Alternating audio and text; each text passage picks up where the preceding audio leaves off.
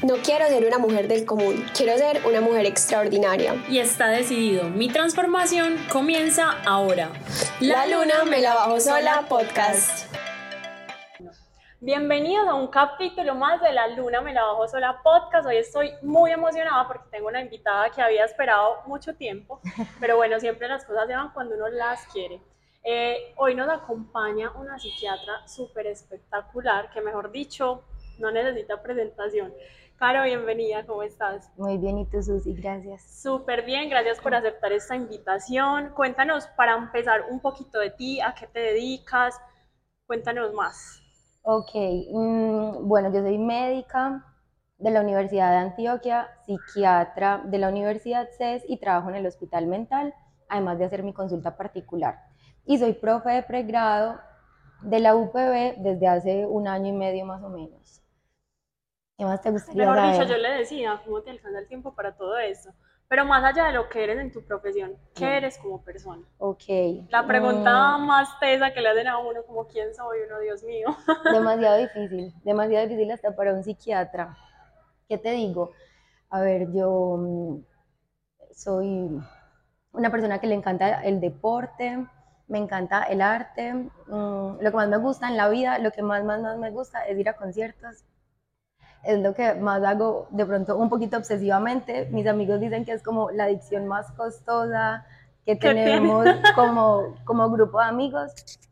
Pero es muy bonito porque es una cosa que compartimos pues como mi grupo más cercano de amigos, entonces cada vez que tenemos la oportunidad vamos a un concierto, a un festival, eso es lo que más, digamos, disfruto. Mm, me encantan los animales, tengo dos gatos que son como mis bebés, pero ya son unos viejitos, tienen como 10 o 12 años. ¿Qué? Muy pucha. Sí, entonces ya es como la ansiedad de que de pronto eh, en cualquier momento me dejen porque soy súper apegada. Mi novio dice que los tengo demasiado mimados, demasiado, o sea, es exagerado. No, es que ya el vínculo que hacen con las, que hacemos con las mascotas es, pues es indescriptible. Es un gran soporte. Mm, ¿Qué más? Bueno, vivo con mi novio, llevamos también muchos años, pues es como casi estar casados, pero no estamos casados. Llevamos como 10 años, 13 años. Dios mío, no ya, ese fue. 13 años de novios y, y bueno, mi familia para mí es supremamente importante, mis papás, soy muy apegada a mis papás. Eres muy familiar entonces. Súper familiar, eh, mi familia y mis tías, pues es como algo súper importante en mi vida. Trato, por ejemplo, de verme con mis papás todas las semanas, aunque ya no viva con ellos. Eh, con mi mamá también soy súper intensa, mi novio dice como, ustedes son muy intensas y yo nunca pensé que fuera a ser tan intensa hasta que me fui de la casa. Y ahí uno se da cuenta pues como de la falta que hacen los papás. Pero bueno, chévere toda esa evolución de crecer y entender estas otras dinámicas. Bueno, y hoy tenemos un tema que mejor dicho, muchas gracias por compartirnos algo de ti. Es muy valioso conocer más allá del profesional la persona, de verdad. Pero ahora vamos a un tema que se me ocurrió al ver como las redes sociales de Caro y hablar de un tema muy importante y es el tema de las adicciones. Entonces, para comenzar, Caro, quisiera que me cuentes qué es una adicción. ¿Cuándo sabemos que somos adictos a algo? Ok, entonces, las adicciones es un tema supremamente apasionante. A mí me encanta y por eso probablemente lo dice tanto en mis redes. Em, y supremamente complejo. Entonces, una adicción se define, pues digamos, cuando hay un problema alrededor de una conducta o de una sustancia. Inicialmente solamente se hablaba de adicción a sustancias y después empezó a encontrar pues como adicciones comportamentales. Entonces uno sabe que es adicto o uno empieza a identificar un problema cuando, primero, depende de la sustancia o del comportamiento para estar como bien o estable emocionalmente. Lo segundo es que con el tiempo la persona empieza a aumentar pues como el consumo, el consumo de lo que sea. Entonces que cada vez necesita más, sea una dosis más alta o lo haga cada vez más seguido y que además de eso la persona empiece a consumir la mayor parte de su vida alrededor de la sustancia pues o del comportamiento. Eso significa que la persona gaste demasiado tiempo de su vida no solamente consumiéndolo, sino además recuperándose o consiguiendo la droga. Es como un círculo vicioso. Y empieza, en psiquiatría todo lo miramos pues como desde la enfermedad mental o como desde, es un problema, porque a veces la gente cree que nosotros queremos enfermar a todo el mundo, pero nosotros identificamos que es un problema cuando esto está empezando a afectar muchas esferas de la vida. Es decir, estoy teniendo problemas en el trabajo, estoy teniendo problemas con mi familia, estoy teniendo problemas con mis amigos, o por ejemplo, ya me han empezado a decir, estás consumiendo demasiado eso, deberías preguntarte si de pronto necesitas ayuda, o si alguna vez la persona ha pensado que necesita ayuda relacionada pues como con la sustancia o el problema que está teniendo. Cari, para poner un ejemplo, por ejemplo, un ejemplo, por ejemplo, Dios mío, para poner un ejemplo, ¿cuáles son ese tipo de adicciones que hay? Porque uno muchas veces en la adicción lo relaciona como con droga, alcohol, no sé, a los juegos, pero pues realmente hay un montón de más que no conocemos. Entonces, digamos que eso es lo más importante, ¿cierto? Como las sustancias. Todos son drogas, o sea, el alcohol es una droga, el cigarrillo y el resto de sustancias pues como ilegales. El otro son las adicciones comportamentales, donde está el juego, que es el juego patológico, y en el juego patológico están las apuestas en línea también y la, la ludopatía, que es pues como, ¿cierto? La normal, pues como la gente que va a los eh, casinos y se gasta un montón de plata. Y lo otro que ahora se está mencionando entre las adicciones comportamentales es em, la pornografía, esa es la otra adicción comportamental, pues que ya tiene mucha evidencia. Y últimamente se está hablando de la adicción a las redes sociales y a la comida. La de la comida todavía no está pues como tan establecida, pero sobre todo pues ya sabemos que el dulce es supremamente adictivo e incluso pues en Estados Unidos existen grupos pues como de alcohólicos anónimos, pero de comedores anónimos. Entonces ya se está hablando pues como de la adicción a la comida. Y en lo comportamental con las redes sociales, también los videojuegos.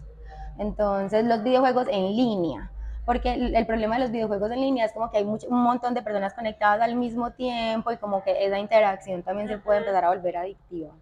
Bueno, definitivamente hay muchas y quisiera ir hondo en alguna de ellas, pero quisiera que nos expliques también cómo funciona una adicción en el cerebro, o sea, cómo se ve eso a nivel del cuerpo. Bien, entonces es muy importante que lo menciones porque por eso es una enfermedad, ¿cierto? O sea, no por, por, eso no es solo como un mal vicio o un mal comportamiento que tenga la persona, sino que el consumo o la adicción genera un cambio a nivel de las estructuras cerebrales. Entonces hay muchas estructuras cerebrales que cambian, pero uno de los más involucrados y por ejemplo también pues como en estas nuevas adicciones comportamentales es el sistema de recompensa.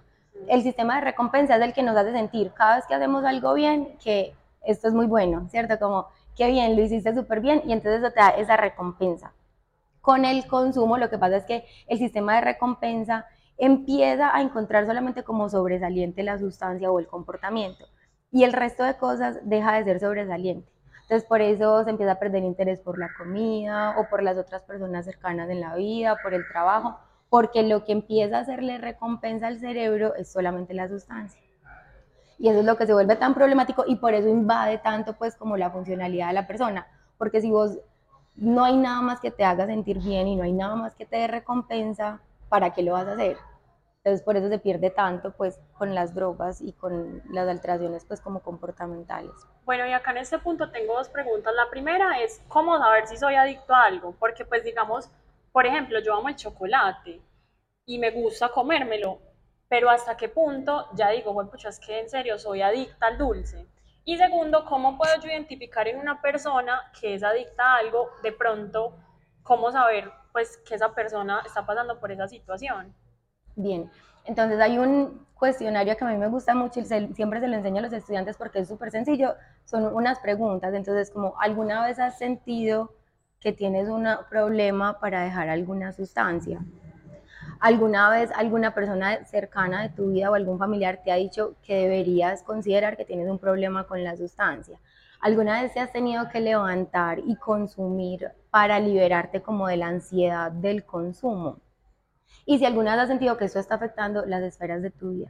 Entonces es muy sencillo, ¿cierto? Cuando uno empieza a notar como de pronto eso que alguien cercano se está pasando, digamos, con algo, nos está tomando demasiado, nos damos cuenta que toma todos los días, o nos damos cuenta que, por ejemplo, cada vez que toma o cada vez que consume, cambia totalmente su comportamiento, porque eso es lo otro. Por ejemplo, pasa mucho con el alcohol, que las personas no toman casi nunca pero el día que toman se enloquecen. pasa de todo, ¿cierto? Terminan, eh, no sé, con la policía, hicieron un escándalo, pelearon con todo el mundo, se agarraron. Entonces puede que no sea un patrón de consumo que uno se preocupe, pero sí cuando consume todo va mal, ¿cierto? Entonces, esa es otra cosa que nos tiene que hacer pensar. Si la persona cada vez que consume está teniendo comportamientos que le traen muchísimos problemas, también habría que prender las alarmas.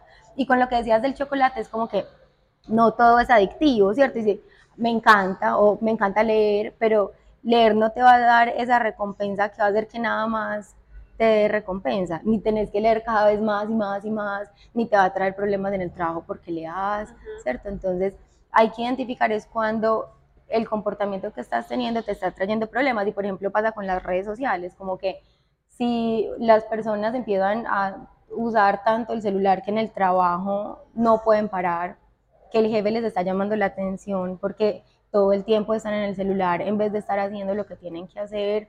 Si no, por ejemplo, para, para dormir, no puede dormir porque se acuesta y pasa tres horas en el celular y no es capaz de apagarlo.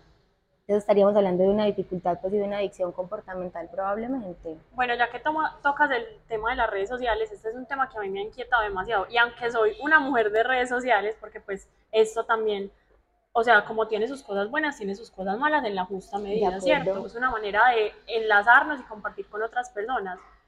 En un almuerzo de estos días tuvimos un debate con unos amigos y nos dimos cuenta de que todos éramos así en el almuerzo y pusimos una regla, bueno, en el almuerzo nadie puede tocar el celular. Y claro, no te imaginas al principio como, pues, como, incluso una amiga que es la más, pues, como entregada sobre todo a TikTok, era es que o sea, sin hacer nada, no importa, el celular estaba quieto, no entraba nada y era así. Entonces, este tema de las redes sociales es algo muy nuevo, pero hay un punto, como tú decías, cuando empieza a incidir en nuestra vida. Exacto. ¿Qué pasa con esa adicción a las redes sociales? ¿Cómo empezó esto? ¿Cuándo se empezó a identificar? Entonces, pues digamos que no es muy claro.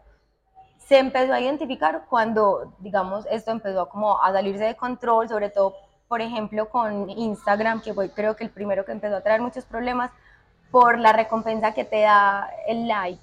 Okay. O sea, cada vez que vos subís una foto y alguien le da un like, eso te da recompensa. ¿Qué pasa en nuestro cuerpo? Porque, o sea, a mí me ha pasado, me ha pasado al principio que yo era like, ¿no? O sea, lo máximo, yo era, y no me dan like, y yo, eh, pero ¿qué tiene esta foto? O sea, ¿qué tendré? Se me ve, pues, ¿qué pasa? Entonces, con la recompensa, ¿qué pasa? Que vos te sentís pues, liberado de endorfinas, ¿cierto? Y cuando uno libera endorfinas, se siente feliz.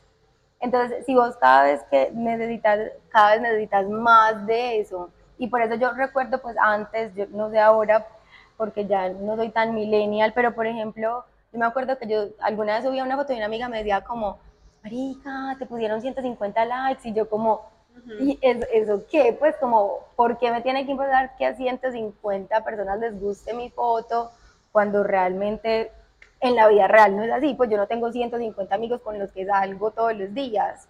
Conocemos muchísima gente, sí. Mm, entonces, eso fue lo primero con las fotos.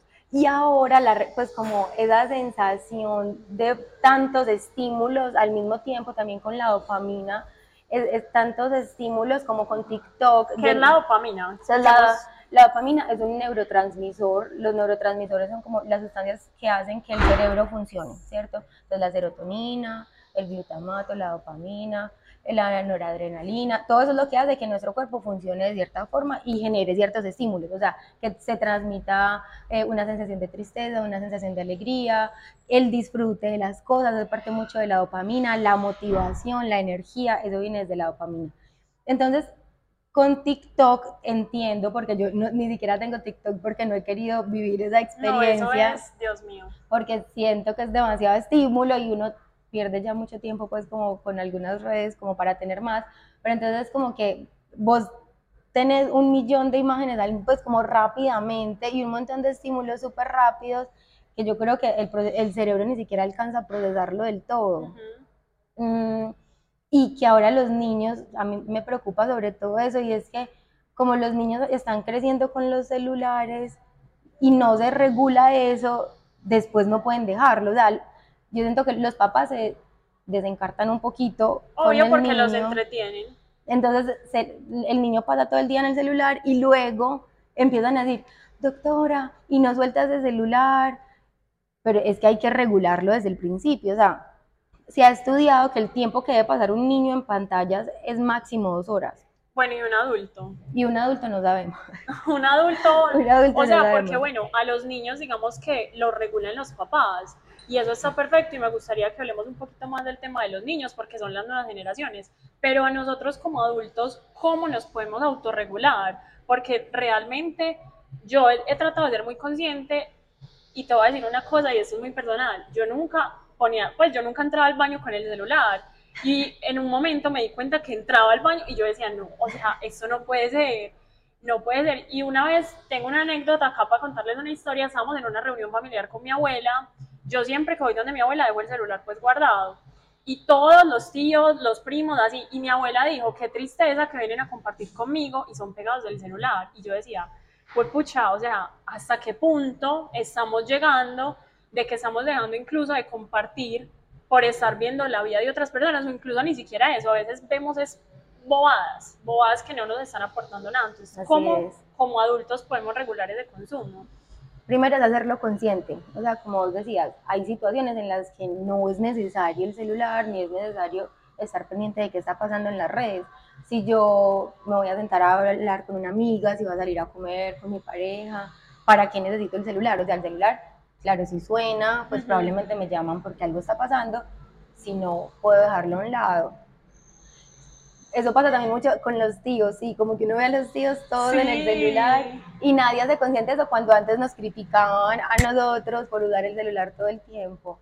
Mm, Yo he visto que Instagram tiene pues como una función, no sé, las otras redes, como que te dice cuántas horas estás pasando y como que te avisa cuando ya te pasaste el tiempo de meta que tenés. Ajá. Esa me parece una muy buena estrategia porque es como que uno no se da cuenta, uno cree que mira 30 segundos, Mm, 20 30 segundos, y dos horas ahí. Cuando se da cuenta lleva demasiado tiempo, entonces me gusta esa función de Instagram porque te ayuda a regular un poquito el tiempo que estás gastando en redes y ponerte metas, pues como si yo quiero disminuirlo un poquito, entonces voy a pasar dos horas al día en total, ¿cierto? Porque uno mira cinco minutos, luego 15, luego 20 y así.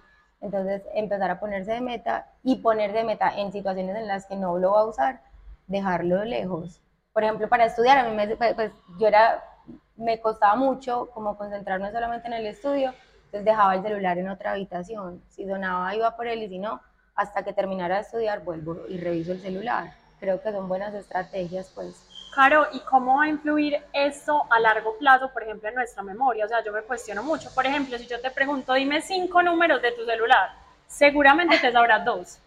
Cuando antes los papás ejercitaban la memoria todo el tiempo porque se tenían que aprender los números fijos, no Oh. había celulares. Si, digamos, uno iba a ir a un lugar, buscaban un mapa, ejercitaba el cerebro, pero ahora es como Waze, auxilio.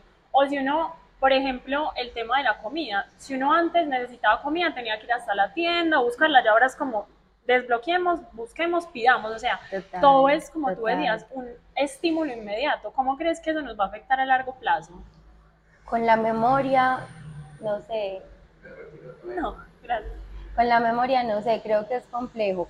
A mí me pasa mucho y me preocupa, pero o sea, ni siquiera sé cómo puede cambiar. Es como que ya nos acostumbramos a que no necesitamos acordarnos de teléfonos. O sea, yo ya no soy capaz de aprenderme ni el número celular de mi mamá, el nuevo, no me lo sé. Sí, porque ya nos acostumbramos a que lo tenemos ahí. Con lo de las direcciones, uno sí podría ejercitarlo, pues, o sea, vos sí puedes ejercitar la memoria porque la memoria también es como, como hacer deporte. Entonces vos puedes decir, me voy a proponer que me voy a aprender este número de teléfono hasta que me lo aprenda. Igual con las direcciones, como voy a pensar en una forma diferente de irme para la casa sin poner Waze, ¿cierto? Ok. Ahora el riesgo son los tacos, pero uno puede usar esas estrategias y eso hace que el cerebro se vuelva mucho más flexible, porque el cerebro también busca ahorrar energía. Y una forma de ahorrar energía es siempre hacer lo mismo. Entonces, si vos buscas hacer las cosas de forma diferente, te ayuda a ejercitar, pues, como la memoria, la concentración. Es un buen ejercicio. A largo plazo, no sé qué va a pasar. Pues, creo que tenemos que empezar a trabajar en eso y hacerlo más consciente y no dejarnos llevar solamente como por el uso de la tecnología en todo cuando no sea necesario. Mm, Y claro, ahí el tema de la ansiedad, ¿cómo entra pues a jugar un papel en todo este tema de las adicciones? Bueno, mm, digamos que la ansiedad puede ser como una enfermedad asociada, ¿sí? Pasa mucho con la ansiedad que las personas, digamos que tienen un trastorno de ansiedad, busquen aliviar esa ansiedad con el consumo o el comportamiento asociado. Ok. Entonces, por ejemplo, eh, para aliviar mi ansiedad, tomo en las noches. Si llego a la casa, me tomo una cerveza, pero ya, eh, digamos, al mes ya no es una cerveza, sino dos o tres cervezas todas las noches. Eh, o lo mismo con la marihuana, el cigarrillo. Es más como la forma de aliviarlo. No, muchas veces uno no sabe si, qué fue primero, si la ansiedad o el consumo, porque el consumo también te puede generar un trastorno de ansiedad, sobre todo pues como algunas cosas, el café puede ser, pues el café también es adictivo, yo he visto personas que se toman 20 tazas de café al día, Dios mío.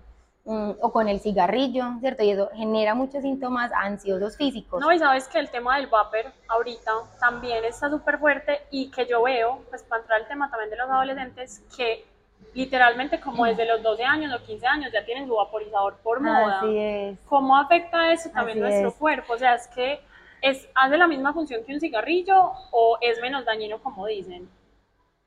No tenemos tanta claridad de qué tan dañino es, pero cada vez he encontrado que es supremamente dañino. Lo primero es lo que decís de los adolescentes y es que es mucho más fácil pues empezar a vapear que empezar a fumar cigarrillo, porque el cigarrillo es mucho más molesto, todo el mundo se Tiene da un cuenta, olor más... el olor es muy fuerte, tus papás se van a dar cuenta si llegas a la casa oliendo cigarrillo, el vaporizador no. Pero el vaporizador también tiene nicotina, pues no siempre, pero puede tener nicotina. Y cada vez vos puedes tener concentraciones más altas de nicotina. Entonces muchas veces lo que pasa es que la persona empieza vapeando y termina fumando cigarrillo buscando el estímulo mayor, ¿cierto? Ok. Como cada vez necesitas más recompensa, entonces cada vez necesitas más nicotina o fumar más. Y la gente se apega a eso pues como todo el tiempo. Eh, lo segundo es eso que se puede usar en todas partes, entonces como se usa en todas partes, lo puedes... Lo no- tienes al alcance de tu mano todo el y tiempo. no tenés que regularlo, o sea, nadie tiene que, pues nadie te va a decir como acá no puedes vapear, ¿cierto? Eso casi nunca pasa. Mm, y digamos con las consecuencias, pues lo primero es lo que te decía de la nicotina, lo segundo es el resto de todo.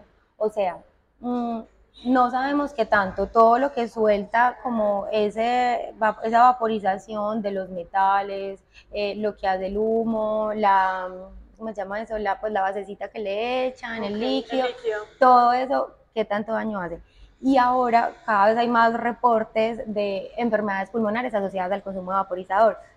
Y a mí me impacta un poco porque no ha pasado tanto tiempo. O sea, Sí, ¿cuánto está tiempo? apenas la gente... No, eso está de moda como hace dos años más o menos. Y digamos que, listo, el vaporizador existirá en Estados Unidos hace 10, 10 años, pues como máximo. Y ya hay reportes de cáncer, Dios mío. cáncer de laringe asociado. Hace poquito leímos un reporte de, de caso de cáncer por vaporizador, entonces es como sí, Hacernos 10 años. conscientes de eso, o sea, esas enfermedades de los próximos años Ajá. De hecho, eh, con el tema de las redes sociales, imagínate que yo nunca había sufrido de los ojos. Yo no, mi mamá me da zanahoria, eso no, no, no va a sufrir de los ojos.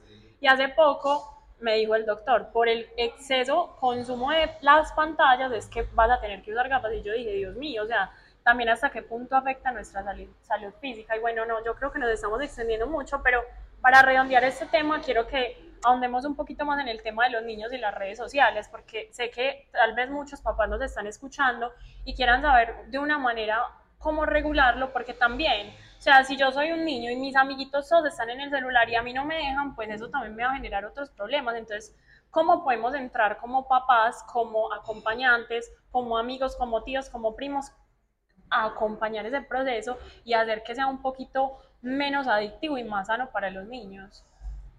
Yo creo que lo primero es ser muy claros, porque siento que a los papás les cuesta establecer límites y hay que ser claros desde el principio. Esta es la norma y la norma se cumple siempre. La norma no es negociable, porque si negociamos la norma, entonces es como, son dos horas de, al celular al día. Y luego pasan las dos horas y el niño dice, no, otro ratico, y ese ratico lo negociamos, entonces siempre va a pasar que se va a extender el tiempo. No tiene autoridad. Y lo segundo es que los niños tienen que tener otras actividades, o sea, las actividades extracurriculares son supremamente importantes. Un deporte, un idioma, unas clases de pintura, algo, pero no puede ser que llegue. Yo me acuerdo desde chiquita que estaba en el colegio, cuando existía Messenger, y era como que yo... El zumbido. Igual pucha, me mandaron un Y todo, zumbido. o sea, como que cuando eso salió yo tenía que 15 años, ¿cierto? Y, pero yo patinaba. Entonces, yo me acuerdo que yo salía del colegio, llegaba a la casa, hacía tareas y me iba a patinar. Y yo llegaba al colegio y todos como, Caro, no te conectaste. Y es como que mis compañeros que no tenían otras actividades salían a las 3 de la tarde, llegaban a la casa y pasaban cuatro horas en el computador. en función de eso. Entonces, tener una actividad extracurricular, pues primero te sirve para todo, ¿cierto? Para desestresarte, para conocer nuevas personas, para aprender otra actividad que te puede servir para la vida, no solamente pues como un trabajo, sino, ¿cierto? Pintar, a mí me parece que la gente que pinta tiene una actividad que le puede ayudar demasiado a desestresarse, a ser creativos. Entonces, tener una actividad de que estés ocupado y que no toda tu vida gire alrededor de las pantallas. Mm, e igual con todas las personas, es como por ejemplo si uno hace deporte, uno no puede estar en el celular mientras hace ejercicio. Vos estás Casos se han visto. Yo he visto gente en el gimnasio viendo una serie y acá. es verdad.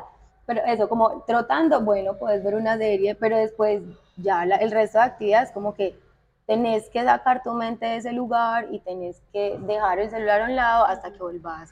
Dios mío, tengo tantas preguntas y ya se nos está acabando el tiempo, pero ¿Cómo afectan las adicciones las relaciones interpersonales? Porque muchas veces vemos en un restaurante que el 100% de la gente que está, el 90% estás tú aquí, yo aquí en mi celular y ah, cuando, a duras penas cuando llega la comida lo soltamos. ¿Cómo afectan esas relaciones interpersonales, tanto de pareja como de amistad como de familia? Sí, yo creo que nos ha distanciado un poquito nos ha distanciado y pues me parece a veces incómodo eso cuando uno vive ese momento como de dar de cuenta que estamos los dos sentados comiendo y no estamos hablando, sino que estamos viendo el celular o el otro está viendo el celular. Em, y ha dificultado un poquito como la intimidad entre todos, porque pues también uno con una amiga se ve cada dos meses y cuando se encuentra está en el celular es como, pues no No está construyendo realmente unos lazos. Y no estamos acá, ¿cierto? Que es una cosa que me gusta mucho del mindfulness y es estamos acá y ahora y vamos a vivir ese momento vos y yo y vamos a disfrutar de la luz, de cómo sabe el café, de cómo sabe la comida. Tener la mente acá y ahora te dispersa incluso de las emociones intensas o negativas que puedas estar teniendo en un momento de la vida. Me encanta. Bueno, yo creo que este podcast nos dejó demasiadas reflexiones y ya para terminar, Caro, quiero que nos digas herramientas que nos pueden ayudar para mejorar nuestra salud mental, para alejarnos un poco de estas adicciones, como estamos hablando ahora que me contabas, por ejemplo, que el ejercicio, yo entiendo también, por ejemplo, que la alimentación. Cuéntanos como ya para darle una parte práctica a este podcast, qué podemos hacer, qué soluciones tenemos y también cuándo recurrir a un profesional. Bien, entonces para cuidar la salud mental hay muchas cosas muy sencillas. Em, primero hacer deporte, ahora te lo decía, hacer deporte es supremamente importante. Yo soy muy repetitiva con eso y todos mis pacientes lo saben hacer una actividad física, sea la que sea, así sea salir a caminar media hora todos los días, te permite liberarte de todas las emociones intensas. Hacer deporte sirve para mejorar la memoria, sirve para mejorar la concentración, es de las poquitas cosas que protege de la demencia como el Alzheimer, entonces hacer deporte es muy importante. Con la alimentación también, pues o sea, a veces hay un poquito de estigma con la obesidad, pero no se trata pues como de estar gordo no físicamente, pues y que eso se ve mal, sino que la obesidad es inflamación y estar inflamado también es estar enfermo de la mente, porque muchas enfermedades mentales también son estados preinflamatorios. Entonces, alimentarse bien, comer frutas y verduras, tomar mucha agua, también es importante y tener un peso saludable disminuye el riesgo también de una enfermedad mental muchas veces. Mm, y mantenerse ocupado, o sea, el trabajo, tener un pasatiempo, leer, mantenerse ocupado también permite que uno tenga la mente en muchas otras cosas y no solamente como en una situación que le esté causando malestar. Cuando consultar, cuando esto se está saliendo de control, cuando notamos, como decía con las adicciones también, cuando notamos que esto está afectando muchas esferas de nuestra vida, cuando estamos teniendo problemas con muchas de las personas cercanas de nuestra vida, o cuando está apareciendo un pensamiento de querer morirse, ¿cierto? No solamente, digamos que las personas cuando están deprimidas se quieren suicidar, sino que hoy en día hay muchas causas del suicidio, pero entonces si uno está teniendo un pensamiento repetitivo de me quiero morir o qué bueno sería hacerme daño, o uno está generando un plan, o uno está identificando que hay un síntoma que le está causando mucho malestar como en todo su funcionamiento, sería un momento para consultar. Wow, Caro, de verdad, qué información tan valiosa. O sea, estoy demasiado contenta de poder compartir esto con ustedes y me gustaría que nos des tus redes sociales, dónde te podemos encontrar, si de pronto queremos consultar contigo. Bien, entonces en mis redes sociales me encuentran como psiquiatra Carolina Vallejo. Eh, ahí aparece el número de mi consultorio. Mi consultorio queda en la torre clínica que queda al frente de Las Vegas, Salud Vegas. Mm, pueden agendar las citas. Yo casi siempre tengo disponibilidad una vez a la semana, máximo 15 días pues como de agendas. Mm, y me pueden escribir a mis redes si tienen alguna duda, alguna pregunta sobre este tema, sobre cualquier otro. Estoy pues disponible para responderlas. Muchas gracias, Caro, por tu tiempo y por esa información tan valiosa. Gracias por invitarme. Y recuerden, manejando